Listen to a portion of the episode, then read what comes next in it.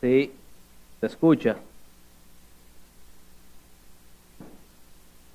El Señor les bendiga, hermanos. Como siempre, para mí es un tremendo privilegio compartir la palabra del Señor con su pueblo. Ah, debo reconocer que todas estas canciones, toda esta adoración del día de hoy, me va a dificultar esta prédica porque desde que llegué con un nudo en la garganta, tratando de contener el llanto, porque la realidad de la encarnación es el acto de amor más inmensurable que cualquiera pudiera imaginar. Ah, y más que imaginar que cualquiera pudiera creer.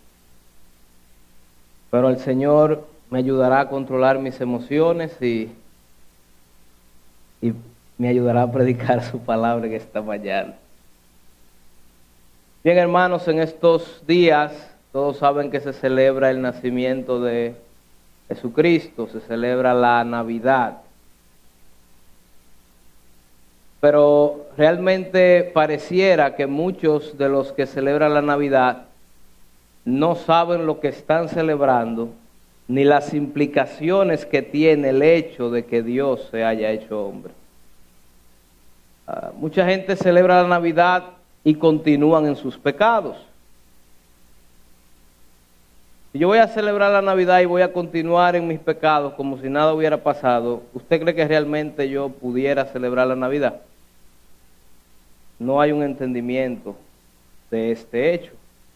Algunos cristianos celebran la Navidad y pero realmente no les interesa que el carácter de Cristo, que fue el que nació, se forme en mi vida. Entonces, si yo celebro la Navidad y sigo como si viviendo como me da la gana, mi carácter igual que siempre, no me interesa parecerme más a Cristo. Yo pregunto entonces, ¿qué sentido tiene la Navidad?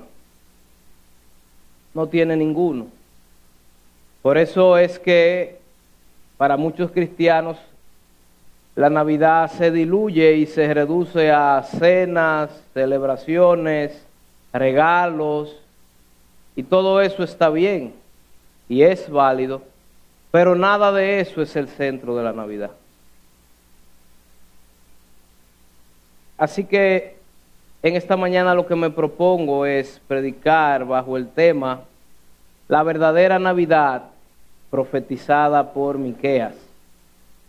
Eh, y espero que el Señor pueda realmente ayudarnos a celebrar con conciencia la Navidad y que este nacimiento realmente surta un efecto en nuestras vidas que nos lleve a anhelar ser como el niño que nació en Belén.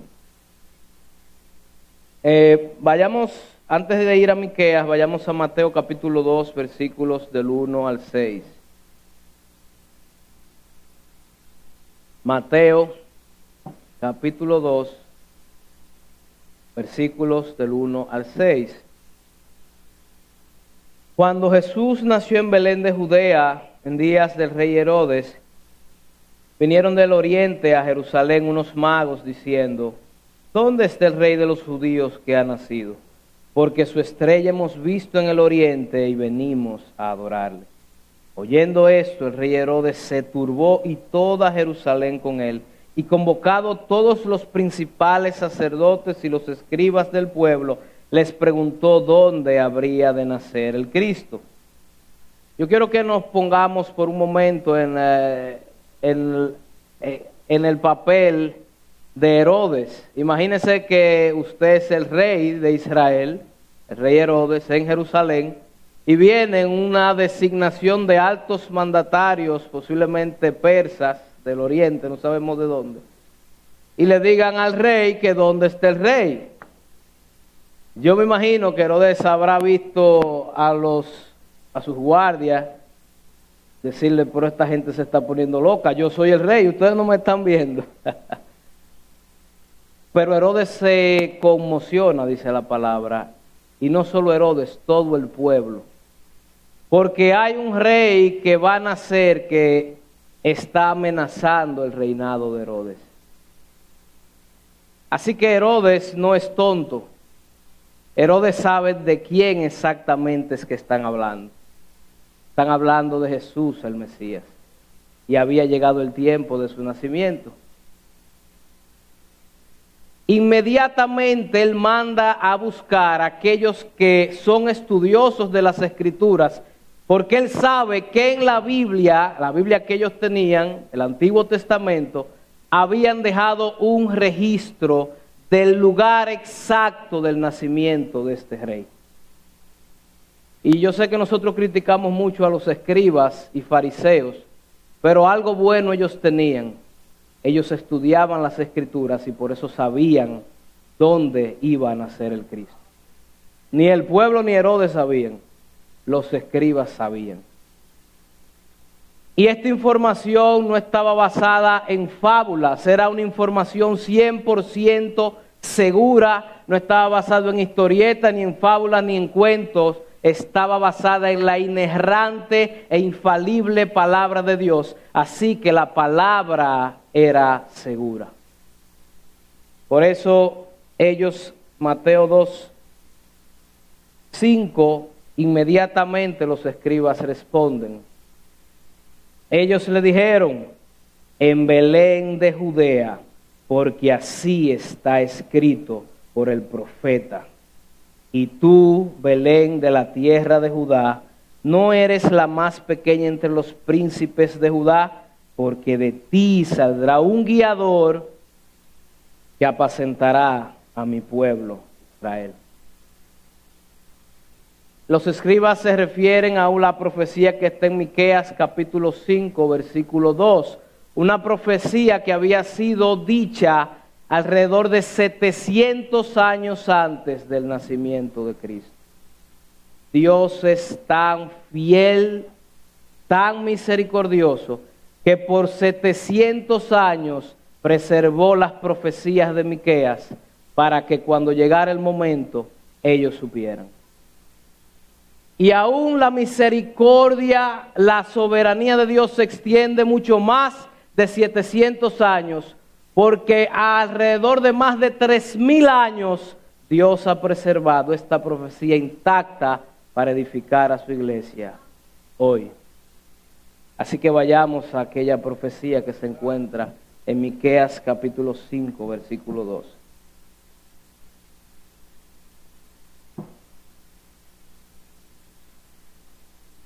Miqueas 5:2 dice: Pero tú, Belén Efrata, pequeña para estar entre las familias de Judá, de ti me saldrá el que será Señor en Israel, y sus salidas son desde el principio, desde los días de la eternidad. Muchos de ustedes quizá eran igual que Herodes y que el pueblo de Israel, y ni siquiera sabían que había un profeta que se llamaba Miqueas, y mucho menos que estaba en la Biblia. Pero sí, les presento a Miqueas. y algunos sí conocen esta profecía porque es una profecía muy reconocida, sobre todo en esta fecha de la Navidad. Lo que muchos no conocen es el contexto bajo el cual Miqueas da esta profecía, es decir, cuál era la situación del pueblo de Dios al momento de Miqueas dar esta profecía. El libro de Miqueas se divide en tres grandes discursos. Primer discurso, capítulo 1 y capítulo 2, hasta el versículo 13. El segundo discurso, del capítulo 3 al capítulo 5. Y el tercer discurso, el capítulo 6 y 7. Esta profecía está contenida en el segundo discurso. Y por eso quiero que vayamos y veamos un poco el contexto en el cual Miqueas dio esta profecía.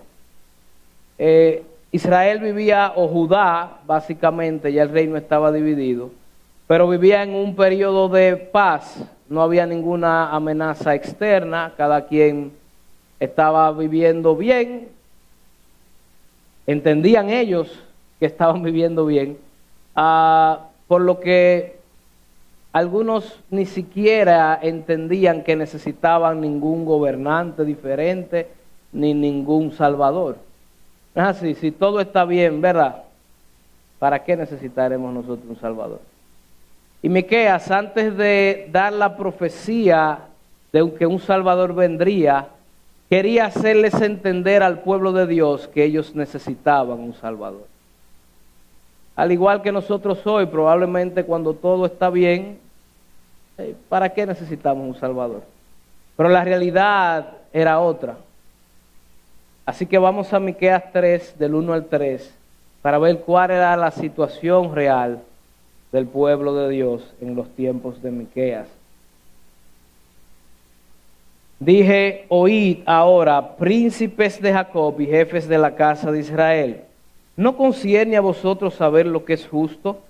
Vosotros que aborrecéis lo bueno y amáis lo malo, que le quitáis su piel y su carne de sobre los huesos, que coméis asimismo la carne de mi pueblo y les desolláis su piel de sobre ellos, y les quebrantáis los huesos y los, los rompéis como para el caldero y como carnes en olla. Qué, qué poético es Miqueas. Hermanos, Miqueas está describiendo en términos muy gráficos cuál era la situación de los líderes políticos del pueblo de Israel. Y eran unos líderes tan corruptos que Miqueas los describe como caníbales que están comiéndose al pueblo eran líderes políticos que estaban interesados solo en su propio beneficio a costa del el pueblo. El egoísmo de estos líderes políticos de Israel los estaba llevando a desangrar al pueblo. El pueblo muriéndose del hambre y los políticos celebrando por su lado. ¿No se parece un poco a la realidad de los líderes políticos de ahora? Yo creo que ellos tal vez sí sabían de la profecía de Miqueas. Todos estos casos de corrupción nos dejan ver que los líderes políticos son egoístas, porque ellos solamente gobiernan de acuerdo a sus propios beneficios y a expensas del pueblo. Eso es lo que nos han demostrado todos estos años. Yo no soy de ningún partido, ni me interesa tampoco. Pero la realidad es la que vivimos.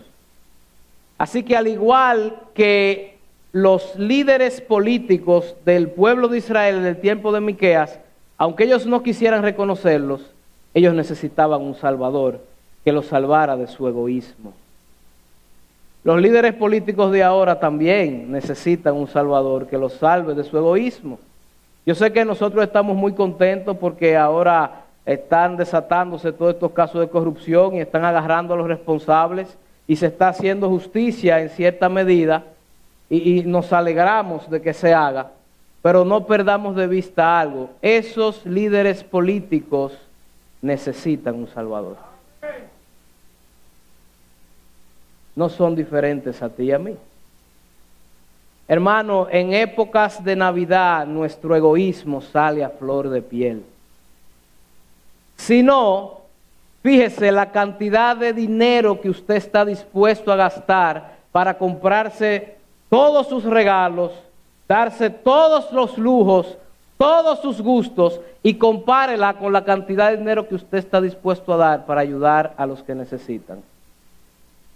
Dos mil pesos para yo gastarlo para mí, eso es poco, pero para ayudar a otro, eso es mucho.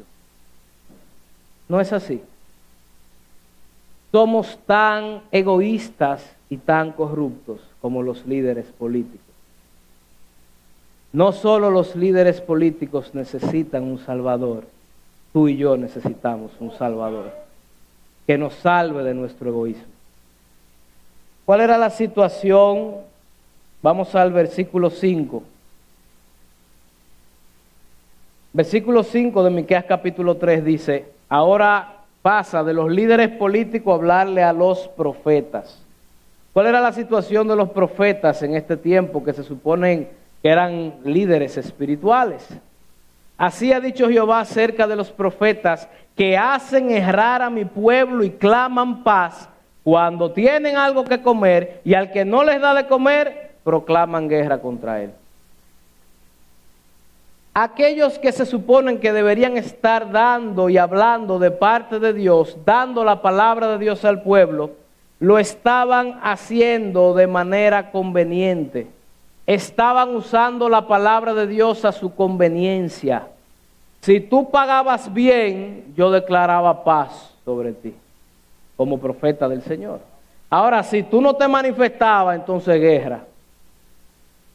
Hermano, no hay nada nuevo debajo del sol.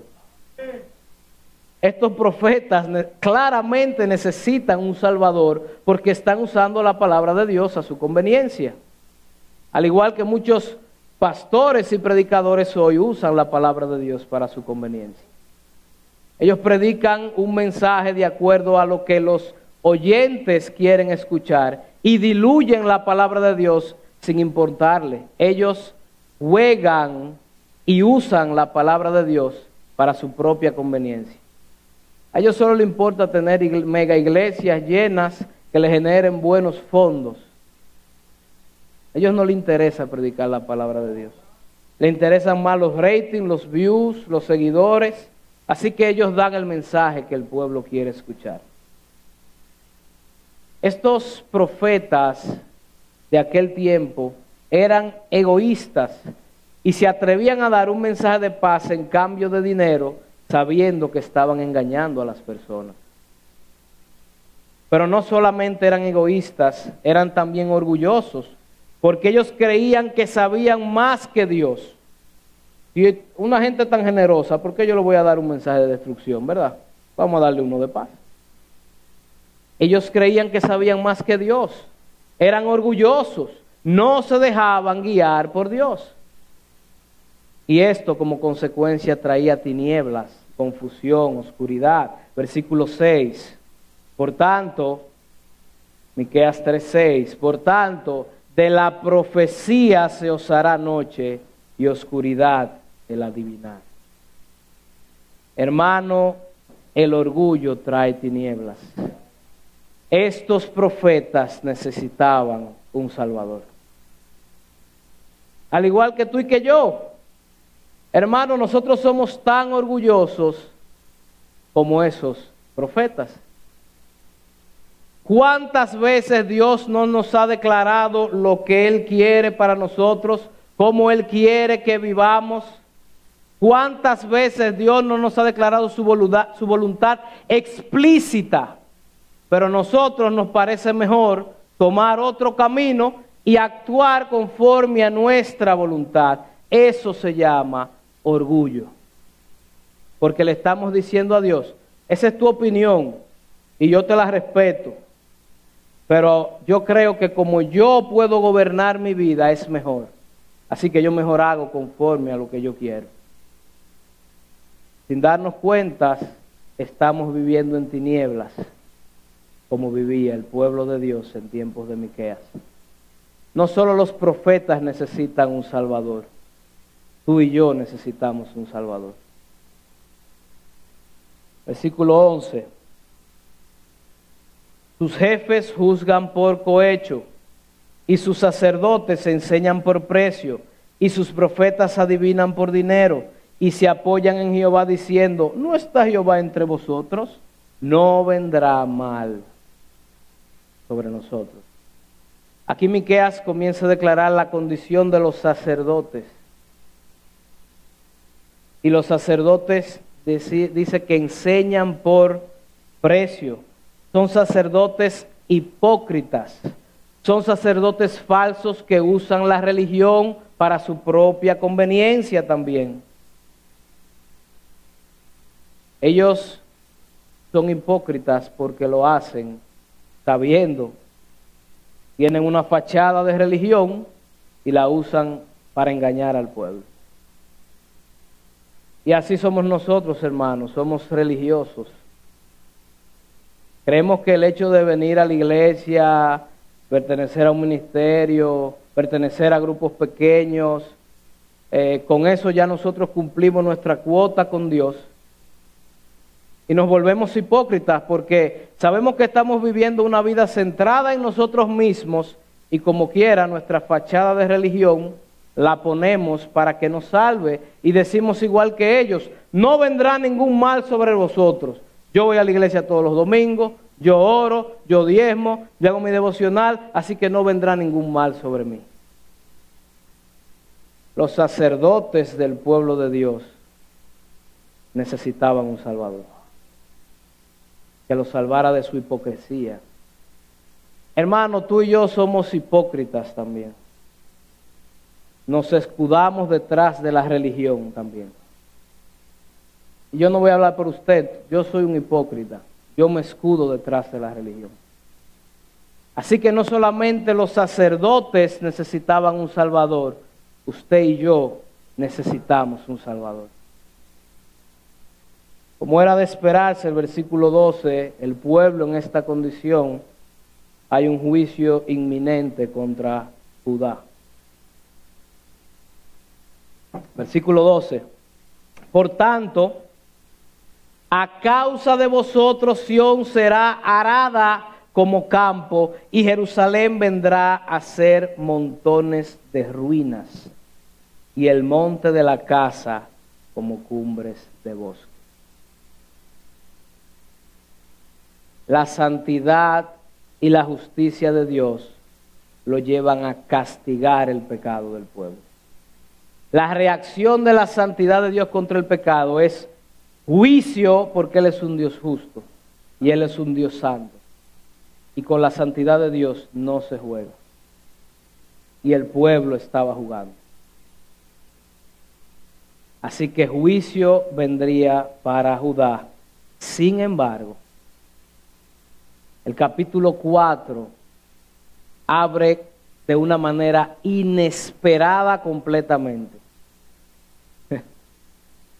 Dios acaba de hablar sobre juicio, pero en el capítulo 4 el discurso cambia y habla sobre redención. ¿Usted sabe por qué? Porque así como Dios es justo y es santo, Dios es amor es misericordioso y es compasivo. Dios no habrá de dejar a su pueblo en ruinas. Dios lo redimirá. Y no solamente a su pueblo. a través de su pueblo Dios no dejará a las naciones en ruinas. Dios redimirá a gente de toda tribu, lengua y nación la exaltación de Israel será una exaltación que abarcará los confines de la tierra. Miqueas 4, 1 y 2 dice: Acontecerá en los postreros tiempos que el monte de la casa de Jehová será establecido por cabecera de montes y más alto que los collados, y correrán a él los pueblos. Vendrán muchas naciones y dirán: Venid y subamos al monte de Jehová y a la casa del Dios de Jacob, y nos enseñará en sus caminos y andaremos por sus veredas, porque de Sión saldrá la ley y de Jerusalén la palabra de Jehová. ¿Por qué Dios incluye a las naciones en esta profecía? Hermano, porque todas las naciones necesitamos un Salvador. Todas las naciones necesitan ser enseñadas en los caminos de Dios. Todas las naciones necesitan andar en sus veredas. Qué bueno que Dios quiere enseñar a las naciones. Esta profecía se cumplió completamente porque aquí estamos hoy en el 2022 siendo enseñados e instruidos en los caminos del Dios de Israel. Esta profecía llegó a esta isla y a esta pequeña ciudad. Y hoy estamos aquí.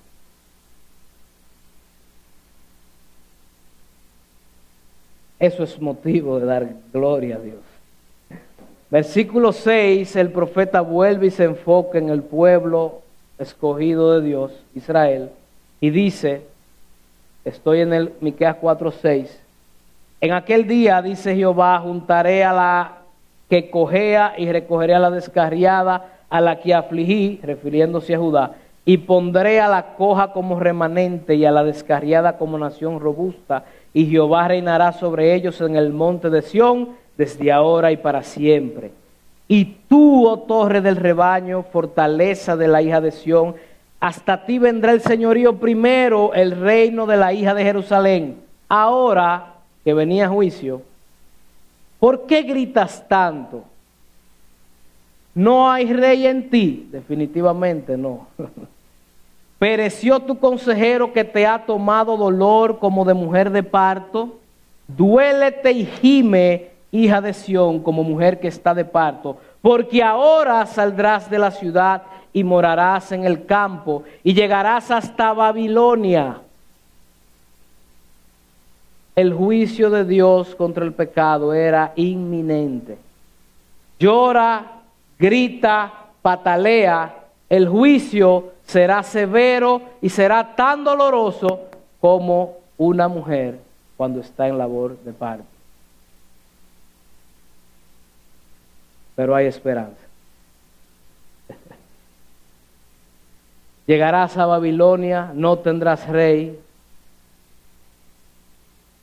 pero allí serás librada. De Babilonia.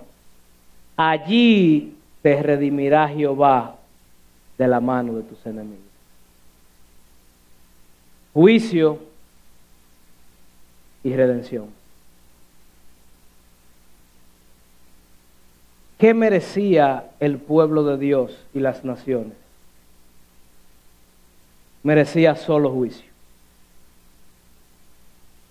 ¿Por qué redimir? Porque Dios es amor, misericordioso y compasivo. Y aquí entramos a la profecía, vamos a comenzar la prédica. Me queda 5, 1 y 2. Es relajando.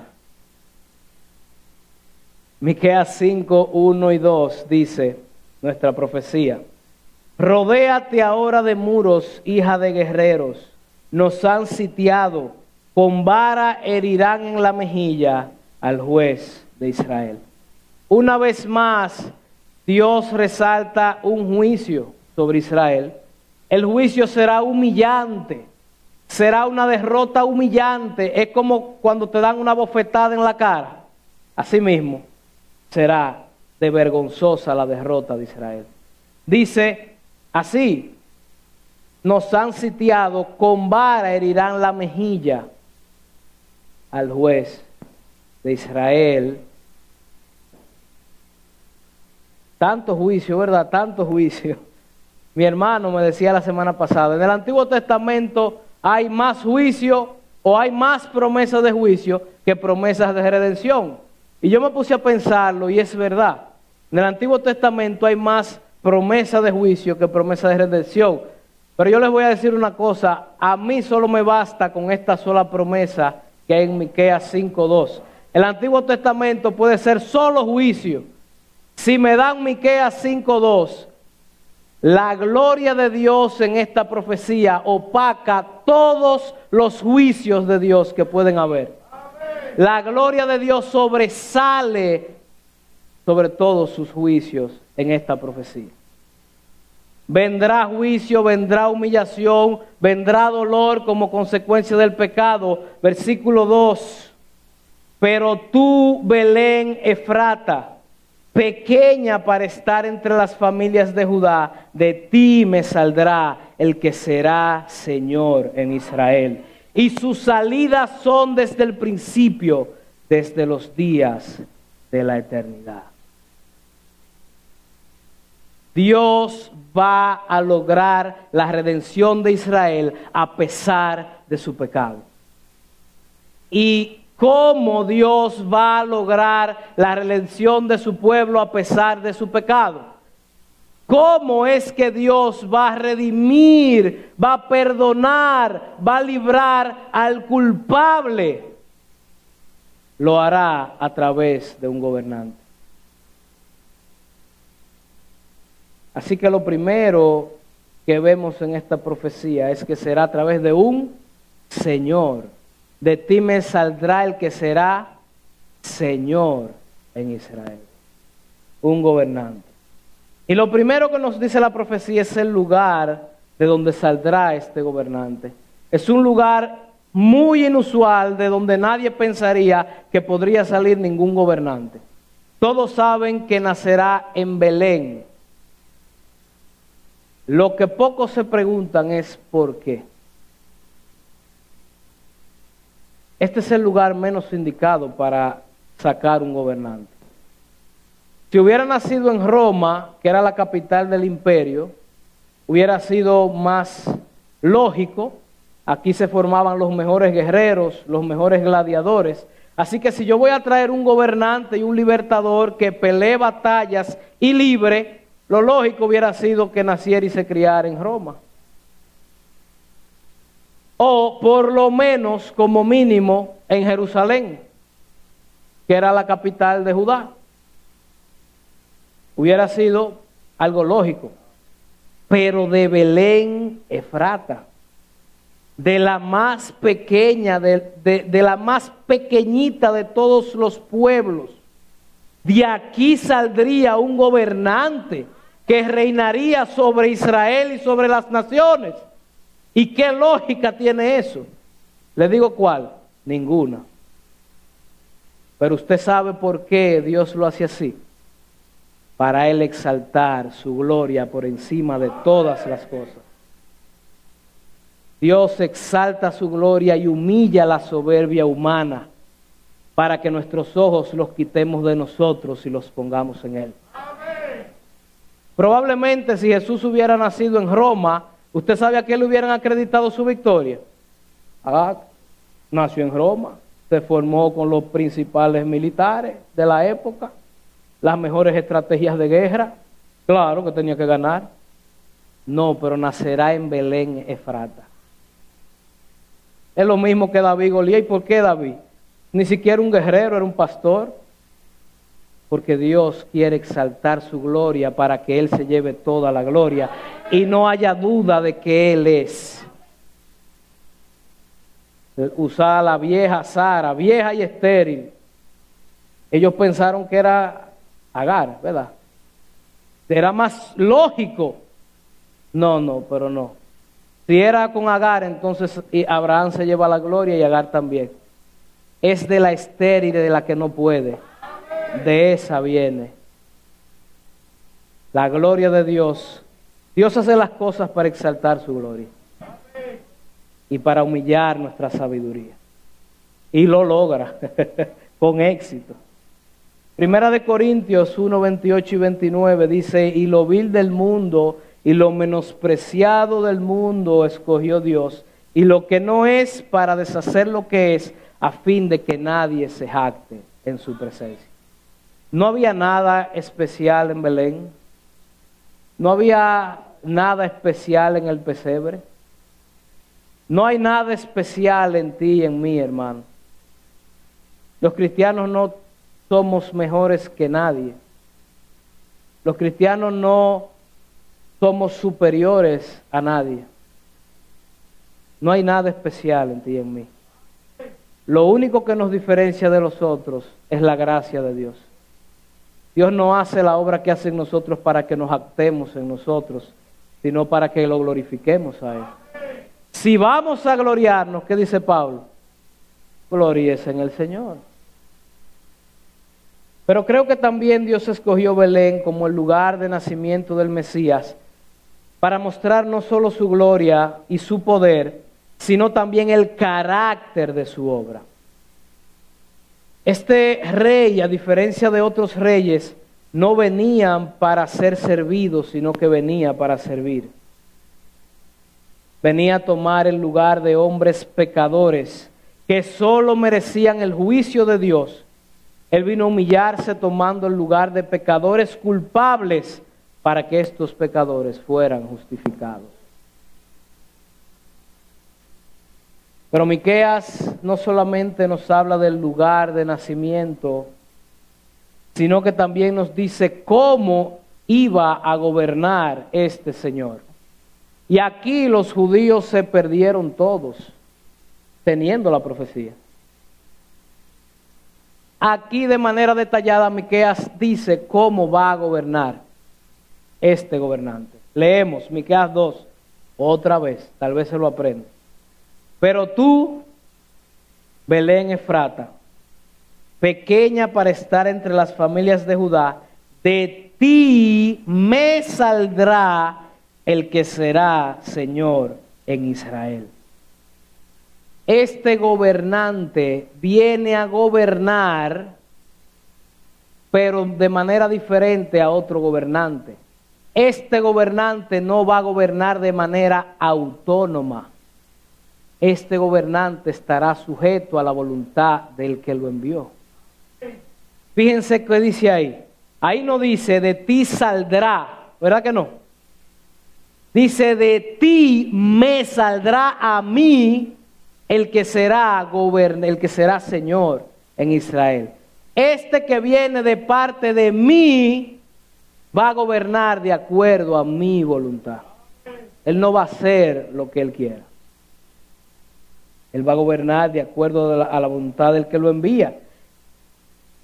Jesús constantemente decía esto, mi comida y mi bebida es hacer la voluntad del que me envió. Yo no he venido a hacer mi voluntad, yo vengo a hacer la voluntad del Padre en el momento más difícil de su vida, en la encrucijada más grande de su existencia. Este gobernante ora de la siguiente manera, Padre, si es posible, pasa de mí esta copa, pero no sea como yo quiero, sino como tú, porque yo no vine a gobernar de parte de mí, yo vine a gobernar de parte de ti. Cristo venía a establecer el gobierno de Dios, el Padre aquí en la tierra. Este Mesías habría de someterse él mismo a la voluntad del Padre, pero adivinen qué, este Mesías llevaría a sus seguidores a hacer exactamente lo mismo, a someterse voluntariamente a la voluntad de Dios el Padre. Aquí fue que los judíos tropezaron. Ellos estaban esperando un líder político y militar que derrotara a Roma y que instaurara un reino universal. Y déjeme decirle, eso se consumará. Eso se hará. Pero ese no era el objetivo de la primera venida. La primera venida, es, este gobernante venía en una condición de humillación a hacer que hombres pecadores se arrepintieran y se sometieran voluntariamente al gobierno de Dios.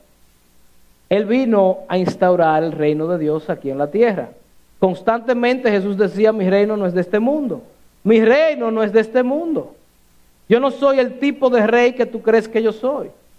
Si mi reino fuera de este mundo, lo primero que yo haría es reclutar soldados que pelearan por mí, pero mi reino no es de este mundo. Yo no vengo a gobernar de manera autónoma, yo vengo a gobernar de parte de Dios.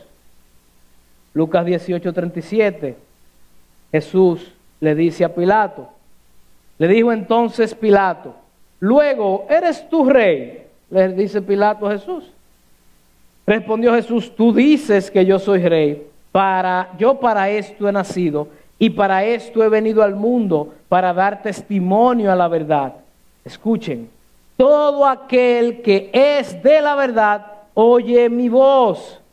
Le dijo Pilato, ¿y qué es la verdad? A mí me hubiera encantado que a Jesús le hubiera dado tiempo responder esa pregunta, pero no le dio tiempo. Él lo sacó y le dijo, no encuentro culpa en este hombre. Pero yo estoy casi seguro que si Pilato le hubiera preguntado que, la respuesta de Jesús a esta pregunta, ¿y qué es la verdad? Él le hubiera dicho, yo soy la verdad. O mi palabra es verdad. El ejército de este rey iba a estar compuesto solo por aquellos que fueran de la verdad. Cristo está conectando su reinado con qué? Con la verdad. Jesús no vino a reclutar soldados para darle un golpe de Estado a Roma, porque la victoria de Cristo no se obtendría forzando a sus amigos desde fuera. La victoria de Cristo se obtendría cambiando corazones desde adentro a través de la verdad. Él predicaba la verdad y los que eran de la verdad respondían a esta verdad. Sus corazones eran transformados de adentro y había una transformación hacia afuera. Y ahí Dios estaba levantando soldados que nadie estaba viendo, como si fuera de encubierto. El reino que Cristo vino a implantar está compuesto por aquellos que han entendido esa verdad. ¿Cuál es la verdad? La verdad que Cristo predicaba. ¿Cuál era la verdad que Cristo predicaba? Arrepentíos porque el reino de los cielos se ha acercado. Nosotros necesitamos arrepentimiento y Cristo es el Salvador que puede concedernos arrepentimiento y perdón de pecados.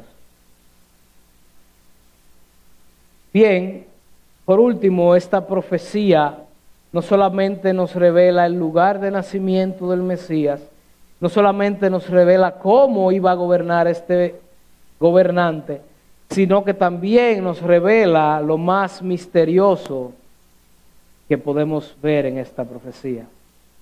Esta profecía nos revela la identidad de este niño.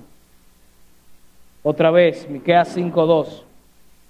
Pero tú, Belén Efrata, pequeña para estar entre las familias de Judá, de ti me saldrá el que será Señor en Israel, y sus salidas, escuchen bien, no se duermen, están atendiendo, porque aquí tenemos que prender y poner a funcionar todas las neuronas. De ti me saldrá el que será Señor en Israel, y sus salidas son desde el principio, desde los días de la eternidad.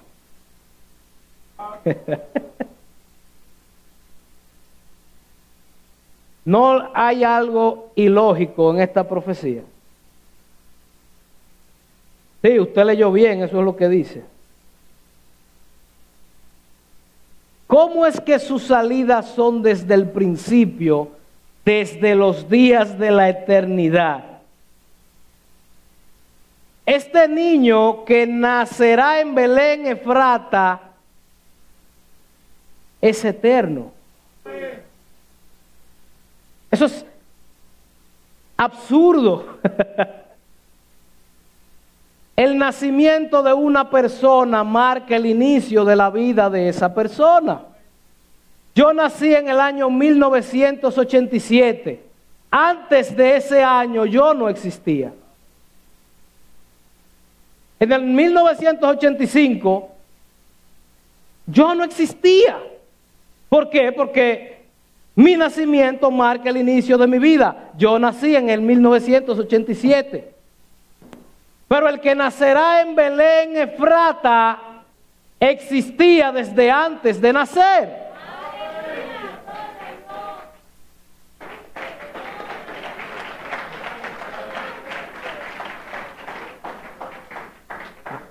Hay gente de fe aquí porque esto solamente es revelado por el Espíritu Santo a los que son de la verdad.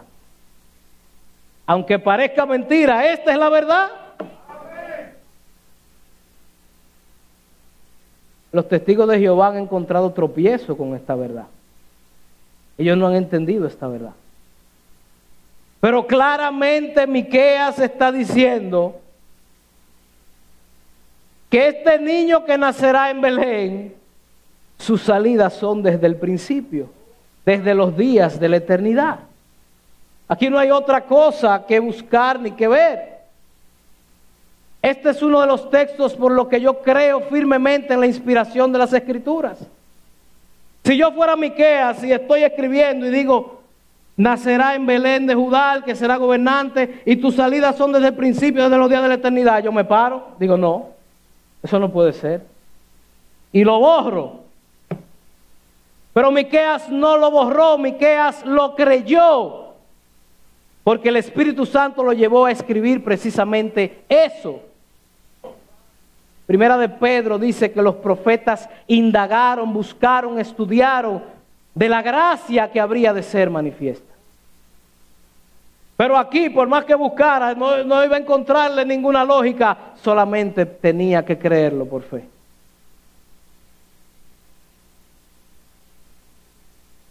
Los judíos tenían un problema con esta profecía. Porque es que ellos solamente reconocían un ser que es eterno. Para los judíos no había ningún otro ser que fuera eterno. Y Miqueas dice que el niño que nació es eterno. En Isaías 40, 28, dice el profeta Isaías, contemporáneo de Miqueas, no has sabido, no has oído que el Dios eterno es Jehová el cual creó los confines de la tierra, no desfallece ni se fatiga con cansancio, y su entendimiento no hay quien lo alcance. ¿Usted ve cuál es el problema de esta profecía? El Dios de Israel, solo Jehová es Dios eterno. ¿Cómo es posible que el niño que va a nacer sea también eterno? Y todavía se complica más, porque aquí el profeta dice, de ti me saldrá el que será gobernante. Entonces, ¿qué? Ese que será gobernante es un enviado de Jehová o, qué? ¿Quién es? Bueno, hermano, lo único que podemos concluir es que este niño que va a nacer en Belén de Judá no es cualquier niño. Este niño es el Dios eterno. no hay, no hay otra explicación. Este niño es el Dios eterno. Hermano, este es el acto más grandioso de amor que Dios puede demostrar. El niño que Él nos regaló no fue nadie más y nadie menos que Él mismo. Dios se regaló a Él mismo en la segunda persona de la Trinidad. Literalmente Dios envió a Dios. Envió a Dios a soportar la ira de Dios. Dios envió a Dios a soportar la ira de Dios que merecían los pecados de Dios. No, porque Dios no peca. Dios envió a Dios a soportar la ira de Dios, a soportar la ira de Dios por los pecados que tú y yo cometimos. Hermano, usted no se da cuenta que la Navidad es un recordatorio de que algo anda mal.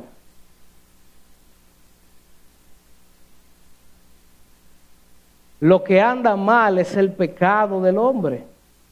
Y Dios se tuvo que encarnar para corregir ese mal. Dios nos creó para que nosotros vivamos para su gloria. Y nosotros lo que hacemos es todo lo contrario.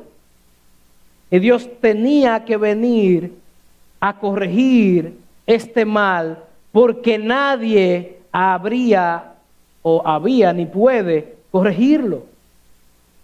Solo Dios podía vencer el pecado.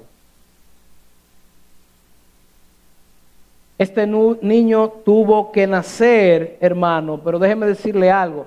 Al nacer, este niño no estaba más que iniciando su misión en la tierra. Su misión apenas comenzaba en un pesebre de Belén. Este niño nació con una sentencia de muerte sobre su cabeza. Este niño nació para cargar con el pecado de los hombres. Este niño nació para sufrir la ira de Dios en tu lugar y en mi lugar. Este niño nació para morir. Por eso, si queremos ver el verdadero espíritu de la Navidad, tenemos que quitar nuestra mirada por un momento del pesebre en Belén y llevar nuestra mirada al Gólgota en el monte Calvario. Porque en la cruz del Calvario este niño que nació en Belén murió crucificado por tus pecados. Él no murió crucificado para que tú sigas viviendo igual. Él no murió crucificado para que tú sigas en tus pecados. Él no murió crucificado para que tú sigas estancado espiritualmente. Él murió por tus pecados para hacerte libre del pecado. La vida del el niño que nació en Belén terminó en la cruz del Calvario. Y al hacer esto, este niño obtuvo el resultado que Dios el Padre esperaba, vencer el pecado para que pecadores como tú y como yo pudiéramos recibir perdón en vez del juicio y la ira de Dios.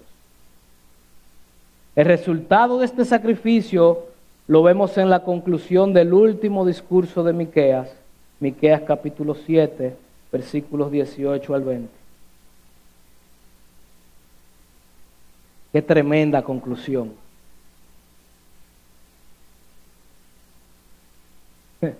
Esta conclusión comienza con una pregunta. ¿Qué Dios como tú, que perdona la maldad y olvida el pecado del remanente de su heredad? No retuvo para siempre su enojo porque se deleita en misericordia. Él volverá a tener misericordia de nosotros, sepultará nuestras iniquidades y echará en lo profundo del mar todos, todos, todos nuestros pecados. Él no cargó con algunos de tus pecados, Él los cargó todos Cumplirás la verdad a Jacob y a Abraham, la misericordia que juraste a nuestros padres desde tiempos antiguos. Hermano, ¿cómo es que Dios puede perdonar la maldad y olvidar el pecado? Si Dios es justo, ¿usted cree que alguien justo pueda pasar por alto la maldad y el pecado? No. Alguien justo debe castigar la maldad y el pecado. ¿Cómo es que Dios, según Miqueas, perdona la maldad y olvida el pecado del remanente de su pueblo? La respuesta está en el niño que nació en Belén. Él puede perdonar la maldad y el pecado porque el niño que nació en Belén cargó con tu maldad y tu pecado. Y la ira del Padre fue desatada sobre el niño que nació en Belén. Se deleita en misericordia. Qué glorioso es Dios. Se deleita en misericordia. Usted sabe dónde Dios demuestra que Él se, demuestra, se deleita en hacer misericordia. En el niño que nació en Belén, Efrata. Este es el mayor acto no solo de amor, sino de misericordia. Nosotros merecíamos la ira de Dios y Él nos dio a su Hijo unigénito. Eso no es un acto de misericordia. Y la última parte, el profeta la dice en futuro porque la profetizó 700 años antes del nacimiento, pero hoy nosotros somos beneficiarios porque esta promesa se cumplió en el Mesías prometido. Y podemos leerla en pasado. Él sepultó nuestras iniquidades. Él echó en el profundo del mar todos nuestros pecados. ¿Quién lo hizo?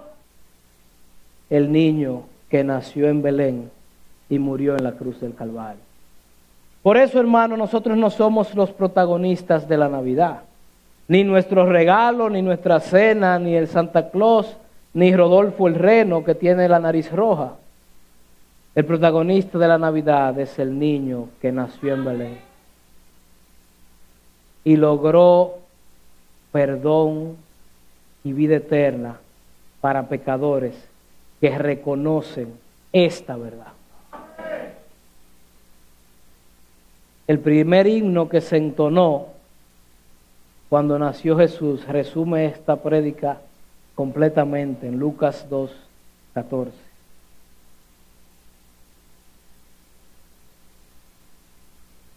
Gloria a Dios en las alturas y en la tierra paz entre los hombres en quienes Él se complace. ¿Cómo un Dios santo se complace en pecadores? Por el niño que nació en Belén. Gloria a Dios en las alturas, hermano.